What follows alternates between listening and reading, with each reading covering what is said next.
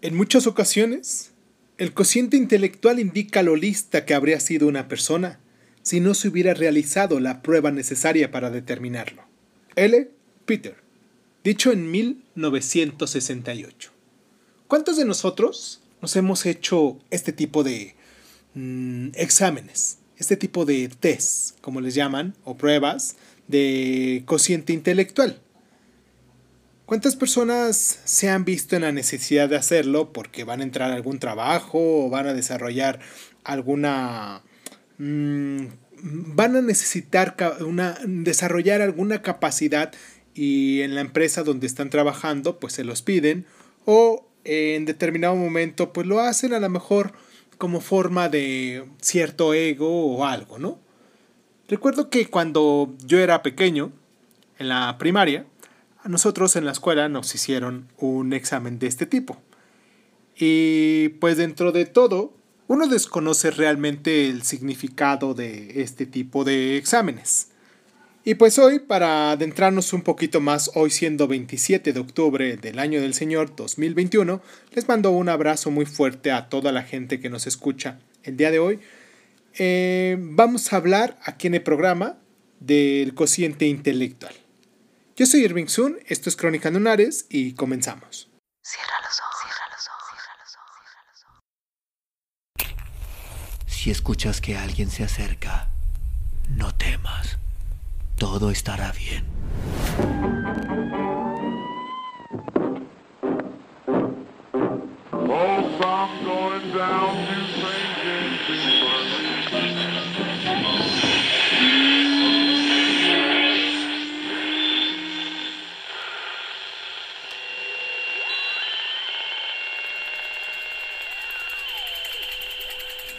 Estás escuchando, escuchando Crónica, Crónica, Crónica el lugar, el lugar donde, donde entra por tus oídos. Bienvenido. A algunas personas las consideramos inteligentes, astutas, brillantes, geniales, competentes, agudas e ingeniosas. A otras las percibimos como lerdas, insípidas, medio tontas, lentas o, de plano, estúpidas. Las primeras tienden a ser analíticas y a expresarse con claridad. Aprenden rápido, recuerdan bien las cosas y pueden explicar cuestiones complejas. Las segundas son lo contrario. Las personas inteligentes tienden a conseguir, buenos resultados en los ámbitos docentes y laboral. Sir Francis Galton fue el primer defensor decidido de los test de inteligencia. Este investigador Consideró que la inteligencia era una capacidad del tipo general que tenía un origen principalmente hereditario y que se podría cuantificar mejor en términos de la velocidad de resolución de los problemas y de otros procesos similares. A pesar de que los expertos aún no se han puesto de acuerdo con respecto a la definición precisa de la inteligencia, las ideas básicas más habituales en las definiciones propuestas son las de que la inteligencia es la capacidad de aprender a partir de la experiencia y la capacidad de adaptarse al entorno. Vamos a hacer nuestra primera pausa aquí en el programa para recordarles que nos pueden seguir en Crónica Lunares de Zoom, en Facebook, crónicalunares.zoom, en Instagram y, ah, bueno, por cierto, ahí para que escuchen el programa del día de mañana, que es Historia del Arte, y puedan estar observando las imágenes que se suben en relación al programa que tenemos para el día de mañana. Y también nos pueden seguir en Crónica Lunares de Zoom en YouTube. Me gustaría mucho, mucho que se dieran el tiempo de podernos compartir ahí o, darle al menos o suscribirse en determinado momento. Les iba a decir darle me gusta, pero a veces con una cosa no es suficiente. Me ayudarían mucho en el programa si, si ustedes se tomaran el tiempo para podernos escuchar ahí en YouTube. Y si no, pues de todos modos, aquí estamos en la plataforma donde tú nos estás escuchando y aquí vamos a seguir. Vamos a hacer esta pausa aquí en el programa y continuamos.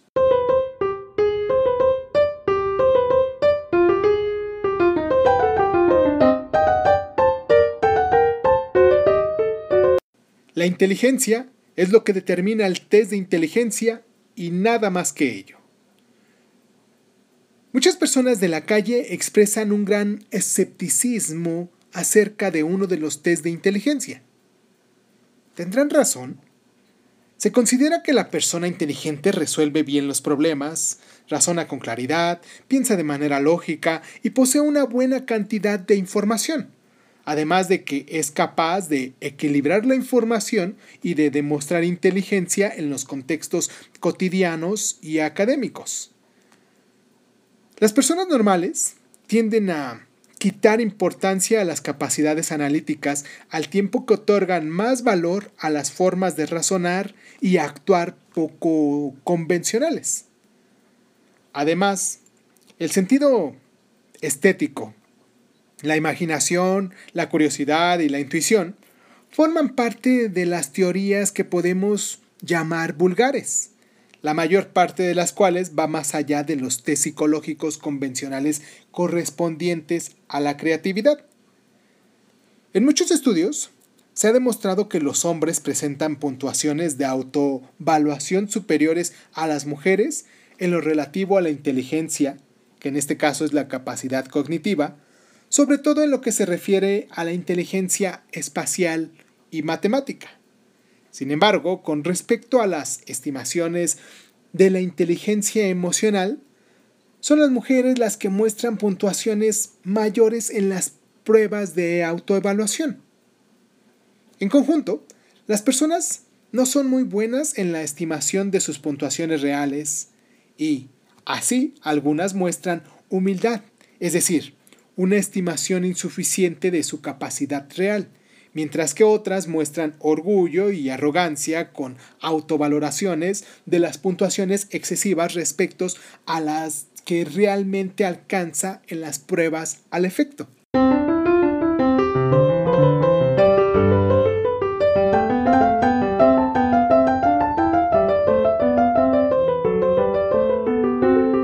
En 1904, el ministro de Educación francés solicitó al psicólogo Alfred Binet que diseñara un método que sirviera para identificar a los niños con dificultades para seguir las clases convencionales.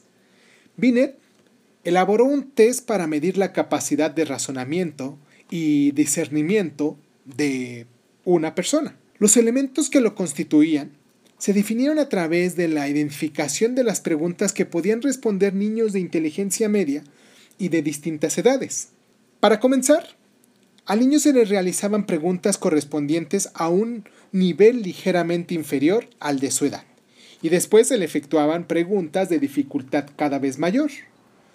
La evaluación se interrumpía cuando el niño dejaba de responder a todas las preguntas correspondientes a un nivel de edad concreto. El test de Binet se puntuaba indicando el nivel de edad al que el niño había respondido correctamente todas las preguntas y añadiendo después dos meses más por cada respuesta adicional correspondiente al siguiente nivel. Así, un niño que respondía correctamente todas las preguntas de nivel de los nueve años y además a tres preguntas correspondientes al nivel superior a los nueve años era considerado con una edad mental de nueve años y seis meses. El test de Binet fue introducido en Estados Unidos por Lewis Terman. Sin embargo, en vez de calcular la edad mental como lo hacía Binet, Terman utilizó un parámetro denominado cociente intelectual, que se calcula dividiendo la edad mental por la edad cronológica y multiplicando el resultado por 100. Así, un niño de 8 años de edad cronológica con una edad mental de 10 años tendría un CI de 125. 10 dividido por 8 es de 1.25 y 1.25 multiplicado por 100 es de 125. La forma de calcular eh, el cociente intelectual se utilizó hasta 1960, cuando fue sustituida por un parámetro denominado desviación del cociente intelectual, que se calculaba comparando la puntuación de una persona con una distribución de las puntuaciones obtenidas en la población general. La desviación del cociente intelectual indica cómo esta, una persona en relación con las demás personas de su edad y grupo, racial, religioso y nacional. Con el CI sabemos que el 66% de las personas tiene una puntuación entre 85 y 115 y que el 97% la tienen entre 70 y 130. Hay muy pocas personas superdotadas, que en este caso son más de, la, la puntuación sería de más de 130, o retrasadas, que, que son menos de 70, y en diversos estudios se ha demostrado que la mayor parte de los profesionales presentan una puntuación superior a 120, al tiempo que la mayor parte de los trabajadores no cualificados tienen una puntuación entre 91 y 110.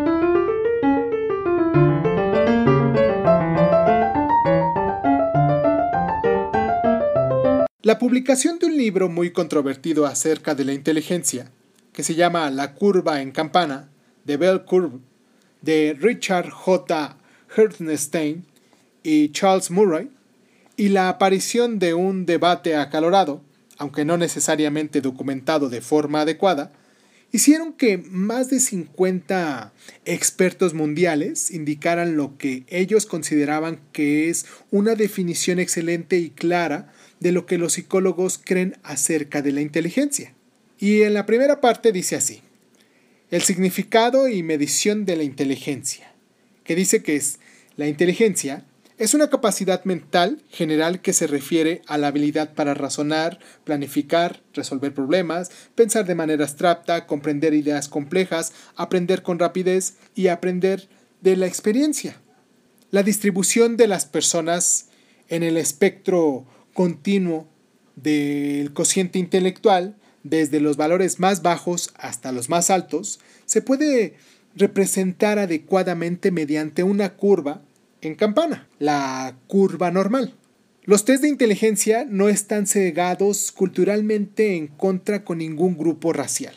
Los procesos cerebrales subyacentes a la inteligencia son prácticamente desconocidos.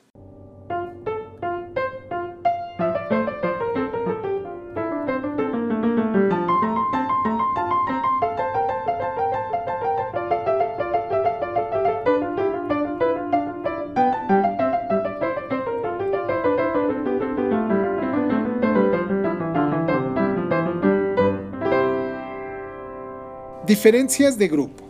En todos los grupos raciales nacionales hay personas pertenecientes a todos los niveles de la coeficiente intelectual. La curva en campana corresponde a las personas de raza blanca que se centra en un CI en torno al 100. La curva en campana de las personas afroamericanas y africanas de raza negra se centra en un CI en torno al 85.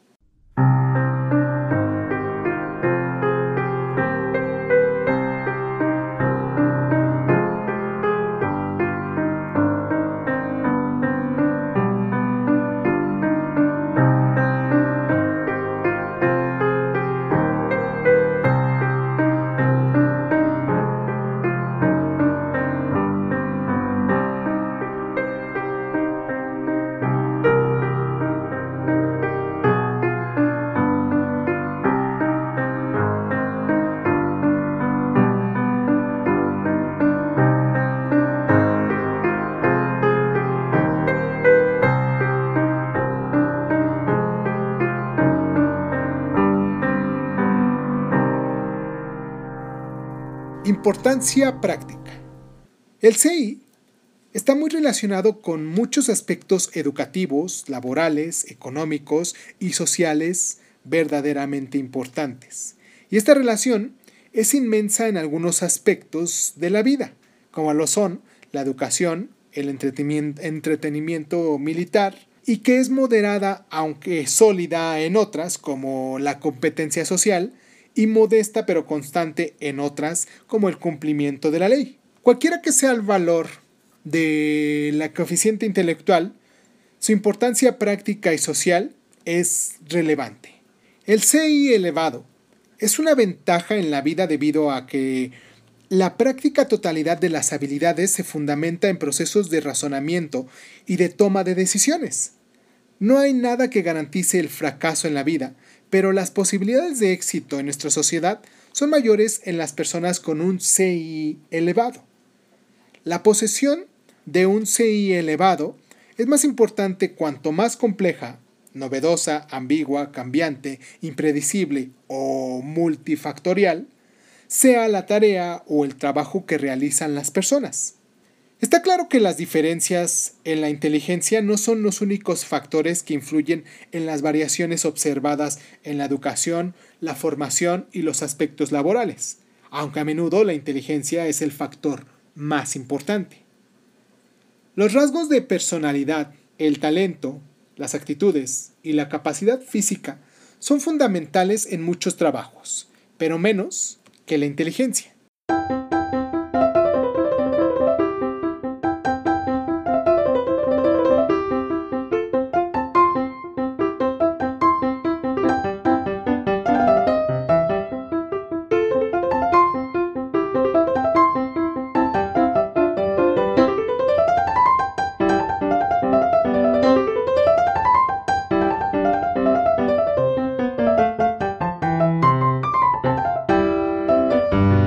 Origen y estabilidad de las diferencias intragrupales.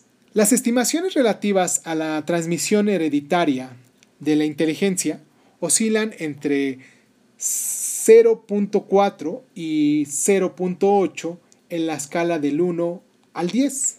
La genética desempeña un papel más relevante en el ambiente al establecer diferencias en el CI entre los individuos. Los miembros de una misma familia pueden presentar diferencias sustanciales en su inteligencia, tanto por razones genéticas como por motivos ambientales. En el CI influye el ambiente y la persona. Las personas no nacen con un nivel de inteligencia fijo e inmodificable. Los expertos desconocen la forma de manipular la inteligencia para incrementar o disminuir de manera permanente el CI. Las diferencias de origen genético no tienen por qué ser irremediables.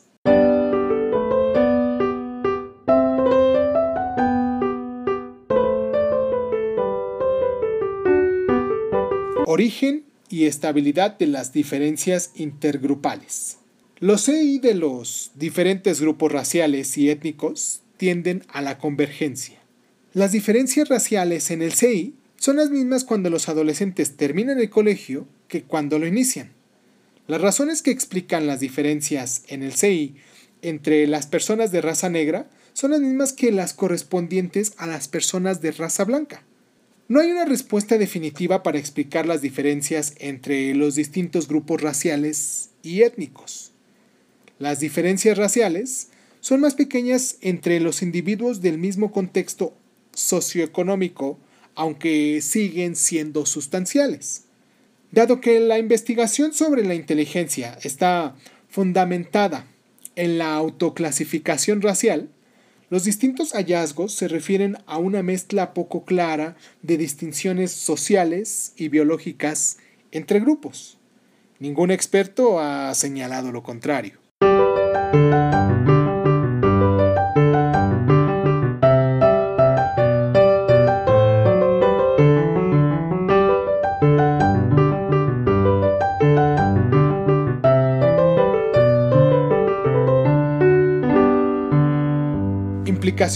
Respecto a la política social.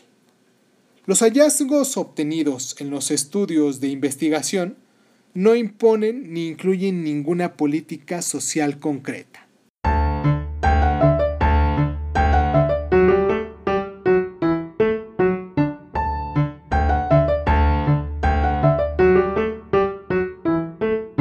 La inteligencia es la rapidez de aprendizaje y se diferencia de la habilidad que es la capacidad de actuar inteligentemente sobre lo aprendido. A. N. Weinher. Dicho en 1960. Entonces, ¿qué es el cociente intelectual?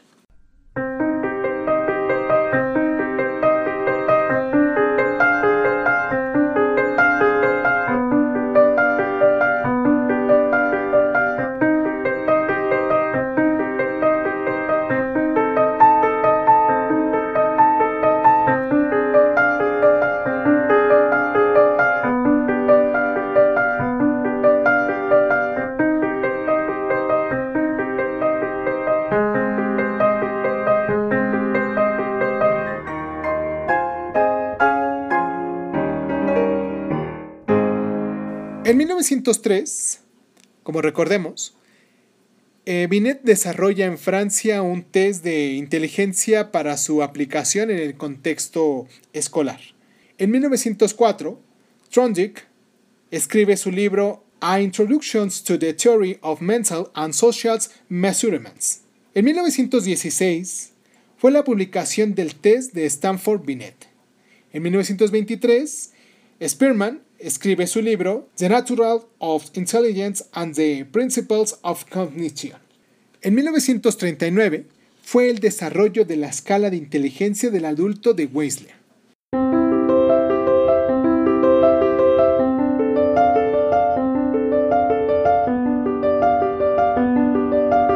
Y pues espero que se haya aprendido un poquito más. Si quieres saber eh, el resultado que tuve cuando me hicieron el examen en ese entonces, la, el número que saqué, ese numerito mágico que saqué, mándame un mensajito a, Crónica Lunares de Zoom en Facebook y ahí con gusto, pues igual, si quieres te contesto y si no, pues realmente mm, siento que no tendría mucha importancia, pero habrá gente que se queda con esa duda porque siempre es como una, una curiosidad ajena saber qué tan inteligente es la otra persona basándose en este tipo de, de test o de pruebas que pues en determinado momento siento que pues ya son tanto arcaicas y que pues no demuestran realmente nada.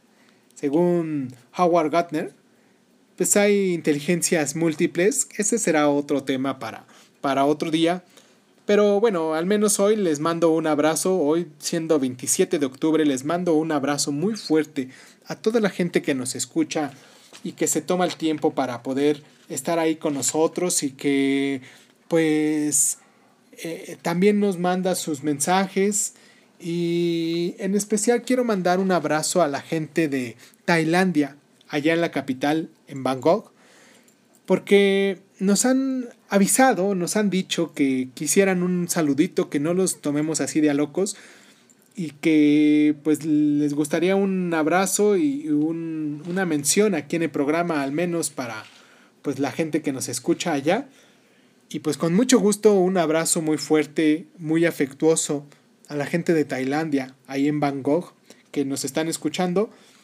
Y para ti también, para ti también que quizás hoy este, estás cumpliendo años o estás festejando a alguien de, de tu alrededor, algún familiar, algún amigo o alguien que pudiese estar, te mando un abrazo muy caluroso, muy fuerte, a ti que te tomas el tiempo para estar con nosotros constantemente y deseo que tengas un lindo día, ya sea que sea eh, en la mañana, en la tarde o en la noche, en el horario en el que estés escuchando este audio.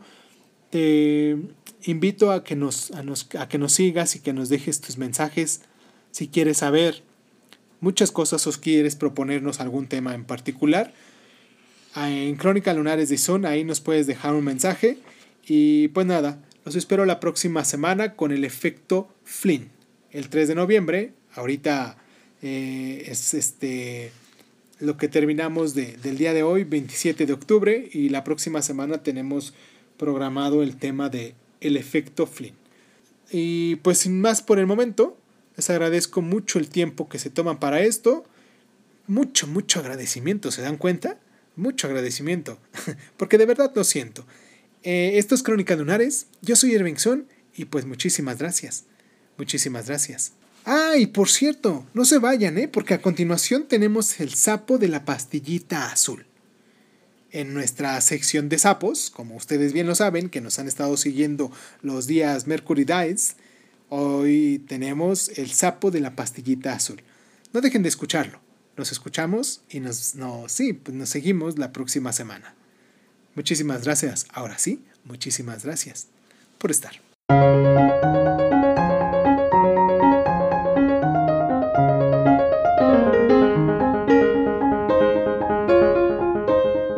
Sapo de la pastillita azul. María del Rayo Guzmán Centeno. Soy Jacinto Mendívil. Tengo 39 años y tomo Viagra. No soy el sapo que se convierte en el príncipe azul. Soy el sapo que se toma la pastillita azul y que además, por más que se la toma, Ni se pone azul ni se convierte en príncipe. Pero he sido un buen amante. Tuve mi primera experiencia sexual a los 15 años con una amiga de Zaira, mi hermana mayor. Dicen que los caballeros no tenemos memoria. Y qué bueno que dicen eso porque no me acuerdo ni cómo se llamaba la susodicha. Ese día también experimenté mi primera borrachera, así que entre el alcohol y la excitación, no tengo recuerdos muy descriptivos de dicho momento. Lo que sí recuerdo con nitidez son las palabras de mi padre. Jacinto, para ser hombre hay que ser buen amante. ¿Y cómo logro eso? Le preguntaba con la curiosidad de mis quince añitos. Ya lo verás. Pronto te enseñaré cómo. me respondió para después soltar una carcajada estruendosa que más me supo a burla que a consejo. Así era don Jacinto, mi padre, dicharachero, bonachón y burlón. Ojo alegre, como decía mi abnegada madre. Volteaba a ver a cada mujer que pasaba a su lado, y si nadie lo estaba observando, aprovechaba y le lanzaba algún piropo. Flaca, tírame un hueso, les decía a las que no tenían mucha carne. Gordita, ¿nos vemos en el comal? a las que se pasaban de carne. Mamacita, tú con curvas y yo sin frenos, a las más acuerpaditas. Para todas tenía. Mi abuela, es decir, su madre, me contaba que mi padre desde pequeño fue muy precoz con las morras. Originarios de Ciudad Obregón, Sonora, mis abuelos llegaron a radicar en Puebla de Los Ángeles debido a que mi abuelo consiguió un buen trabajo con un señor que fabricaba talavera. Eso fue hace ya muchos años y a mí me tocó ser poblano como el chile y el camote. Mi padre llegó hace 12 años a Puebla, pero su jocoso hablar norteño y su algarabía sonorense se le quedaron tatuados desde niño y así creció. A pesar de que Puebla es una ciudad más recatada y conservadora que la norteña Obregón, a la familia no le costó mucho adaptarse. Yo crecí entre el hablar golpeado de mi padre y el susurrar sereno de mi madre, originaria de Cuernavaca, proveniente de una familia clase mediera conservadora y gentil. Mis abuelos maternos son la serenidad personificada, los modales en derroche. Mis abuelos paternos escuchan música de banda a todo volumen, comen carne asada y avientan mentadas de madres al por mayor. Polos opuestos, atracción que perduró contra toda premonición y mi hermana y yo nacimos y crecimos confundidos. No sabíamos si lo correcto era guardar silencio como lo hacía mi madre, o si lo certero era mentar la madre como lo hacía mi papá. Fue en la adolescencia que me quise parecer más a mi papá y como dicen, me le pegué. Y a todos lados quería ir con él. Mi padre tenía un puesto de artesanías y pasaba de nueve a nueve su día en su trabajo. De vez en cuando paraba a sus quehaceres para salir a fumar un cigarro y ahí de pie, en la banqueta y recargado en la pared, comenzaba a observar el desfile de féminas que transitaban por la amplia avenida. La gorda, la flaca, la prieta, la güera. Todas las mujeres tienen su encanto, Jacinto, me decía al mismo tiempo que me guiñaba el ojo. Pues yo algunas las veo muy feas, papá. Le respondía haciendo muecas de desaprobación. Pues no las veas. Abrázalas y cierra los ojos, Jacinto, y verás que también saben sabrosas. Me comentaba para acompañar su respuesta con una carcajada burlona. Yo levantaba mis hombros y fingía ya no escucharlo, pero ahí seguía paradito y pendiente de cada uno de sus movimientos. Era mi padre, mi maestro, mi modelo a seguir para hacerme hombre. Después de ese primer ensayo con la amiga de mi hermana mayor, llegó el anhelado día en el que, de buenas a primeras, mi padre me dijo que me bañara y me pusiera guapo porque me llevaría a donde van los hombres. Me subí a su camioneta Ford 72 color verde aceituna un sábado por la tarde, ante la mirada reprobatoria de mi madre, quien ya se imaginaba lo que había tramado su señor marido. Mi padre encendió el motor y manejó en dirección a la salida a México y ahí donde el pavimento se acaba, giró y se adentró en una de esas colonias de las orillas, como les decíamos, a esos rumbos peligrosos de la ciudad. Entramos a una casita de muros sin enjarrar y mal pintados de color amarillo. Una mujer cuarentona y ajada de cuello y manos salió a nuestro encuentro. Dichosos los ojos que te dejan ver, Jacinto, le dijo a mi padre abrazándolo. Pude oler su perfume barato y escandaloso. Pues aquí, visitando a las estrellas, Martina, te traigo a Jacinto Jr. para que haga su primera comunión, le respondió mi papá, pasando su brazo sobre mi hombro, haciéndome dar un paso al frente. ¡Qué bonito muchachito! Ojalá y salga igual de garañón que tú, exclamó mientras soltaba una burlona carcajada jalándome hacia el pasillo. Recorrimos el largo pasillo que nos condujo a un gran salón en donde había mesas redondas cubiertas con manteles de terciopelo verde oscuro. Lámparas que colgaban del techo eran de vidrio de colores y al fondo se veían unas puertas cubiertas con cortinas de terciopelo rojo. La mujer llamada Martina le señaló a mi padre una mesa. Nos sentamos los tres y enseguida una joven mesera ataviada con una corta minifalda y con una blusa de lentejuela con amplio escote, acudió para atendernos. Esta es Tina, la nueva de la casa, le dijo a mi padre. Pues tú dirás, Martina. Confío en tu experiencia, respondió él. Está bien entrenada. Le enseñará bien a Jacinto Jr., dijo Martina, mientras le miraba coqueta. Pues no se diga más. Mándame un tequila doble y que empiece la función. Hoy yo nada más veo, ordenó mi padre, y los dos se pusieron a reír como grandes camaradas. Nunca sin condón. Usted siga las instrucciones. Déjese llevar por la mujer. Ella sabe lo que hace. Fueron las recomendaciones de mi padre, y me fui de la mano de Tina hacia uno de los cuartos que estaba al fondo del salón. Y así fue mi segunda vez. No le dije a Tina que ya había tenido mi primer intento con una amiga de mi hermana mayor. Fingí ser virgencito y comenzar de cero. Tina fue dulce y amable. Le pregunté su edad y me dijo que tenía 25 años. Yo le creí, aunque en realidad aparentaba menos. Yo ya casi cumplía los 16. La besé con ternura y ella se encargó de lo suyo. Toca mis pezones, Jacinto. A las mujeres se nos ponen duros los pezones cuando tenemos placer. No olvides tocar y besar los pezones. El placer de una mujer no es solamente adentro de sus pantaletas, me dijo Tina con una voz de niña cargada de conocimiento de vieja. Y las visitas a Tina se hicieron frecuentes. Cumplidos los 16, dejé de visitarla. En cada visita me daba una lección sobre el arte de amar. Me trazó las rutas del placer femenino y me enseñó a recorrerlas una por una, hasta dominarlas todas. Mi padre se sentía orgulloso de su cachorro cuando Martina le decía en alguna de sus esporádicas visitas que su junior era ácido cliente y además un excelente amante. No alardeo cuando digo que más de una señorita de ese burdel, de ese burdel barato, quiso suplir a Tina en algunas de mis visitas. Pero a mí me gustaba Tina. Era mi maestra. ¿Por qué esas quieren darme el servicio? ¿No saben que vengo por ti? le preguntaba a mi adorada cortesana. Porque les cuento lo bien que coges, Jacinto, me susurraba Tina al oído. Y yo, convertido en pavo real, me desplazaba por las mesas del salón, orgulloso de que mis proezas de cama fueran motivo de charla entre las meretrices. Mi padre murió de un infarto cuando recién había yo cumplido los veinte. Dicen que el comer mucho, el fumar mucho y el coger mucho cansaron su corazón. Mi madre, como esas viudas que renacen a otra vida cuando entierran a su difunto, al parecer comenzó a ser más feliz con el recuerdo de mi padre muerto que con la presencia en vida.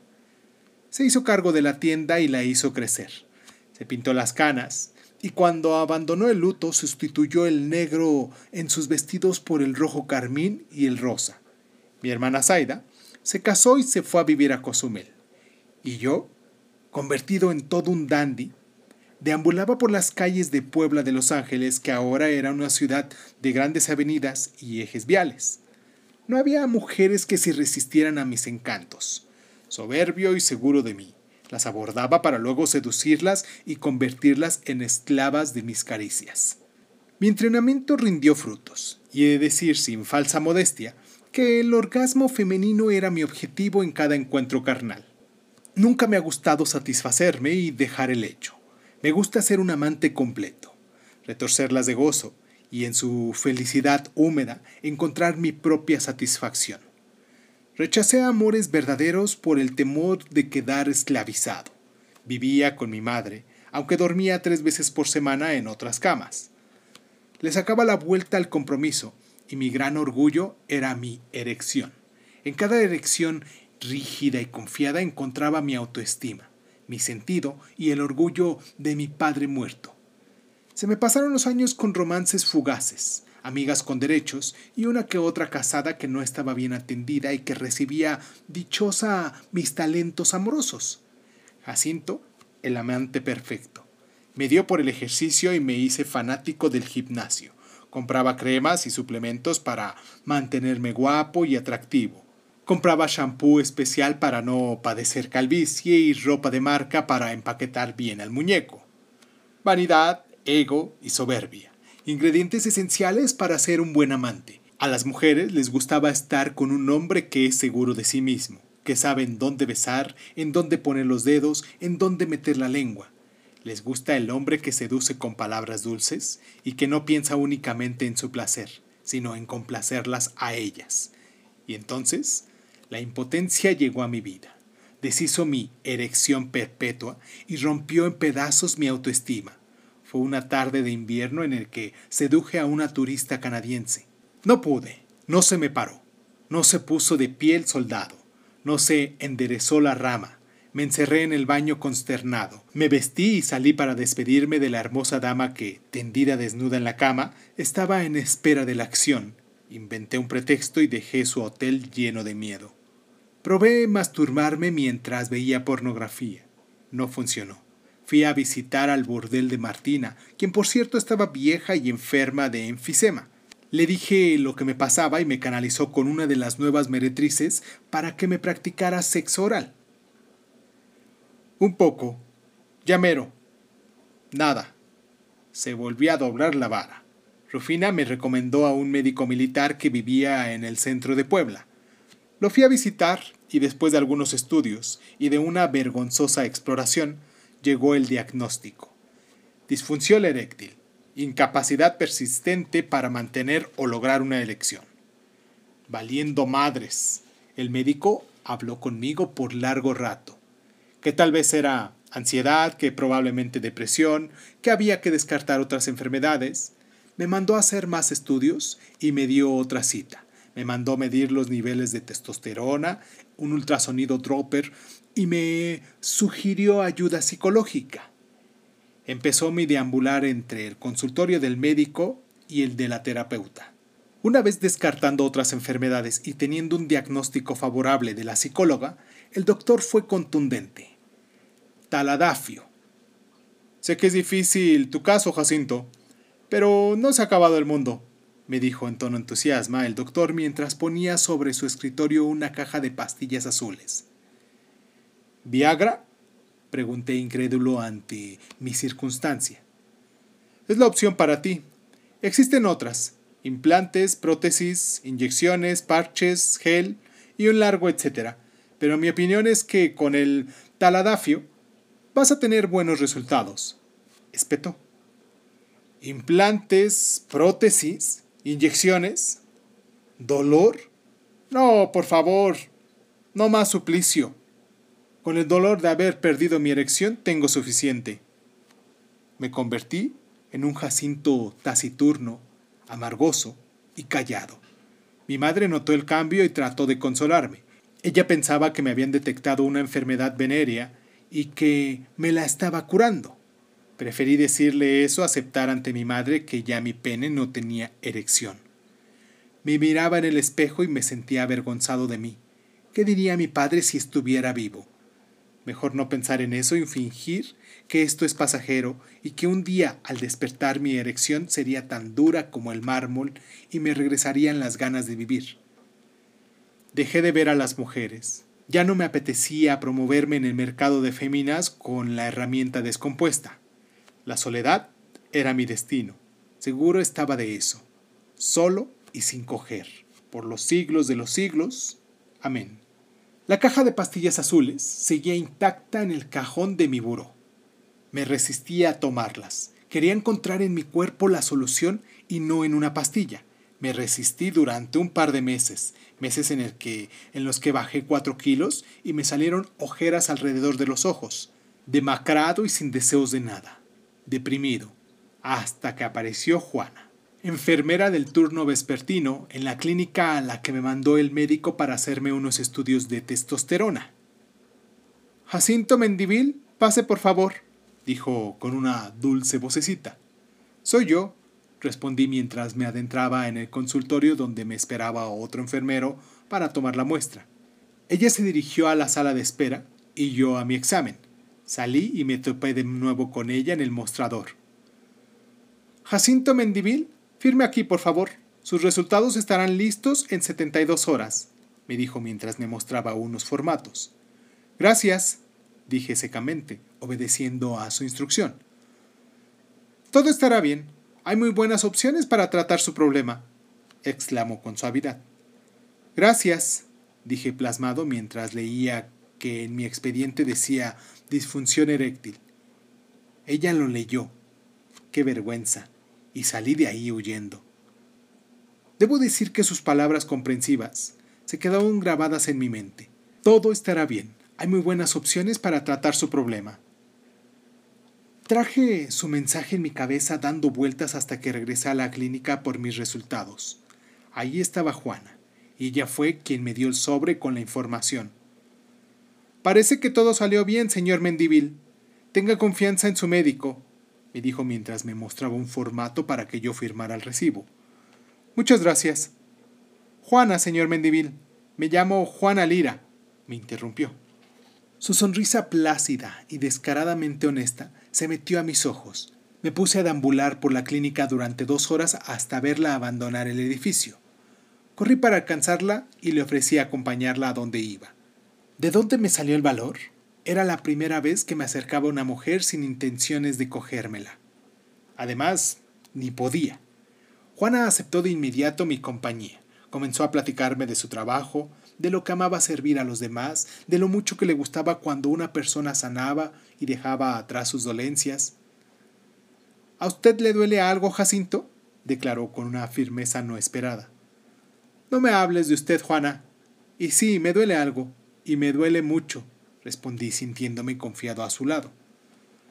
Tan confiado que le conté mis angustias, mis miedos, tan confiado que la volví a buscar al salir de la clínica al día siguiente, y al día siguiente, y al día siguiente se hizo mi novia y me aceptó con todo y mi disfunción eréctil. Pero una noche de abril la invité a mi casa. Mi madre había salido a Oaxaca a comprar mercancía y regresaría hasta dentro de tres días. Era la primera vez que Juana y yo estábamos en un lugar privado y a solas. Por lo regular, siempre nos veíamos en lugares públicos y estábamos rodeados de personas.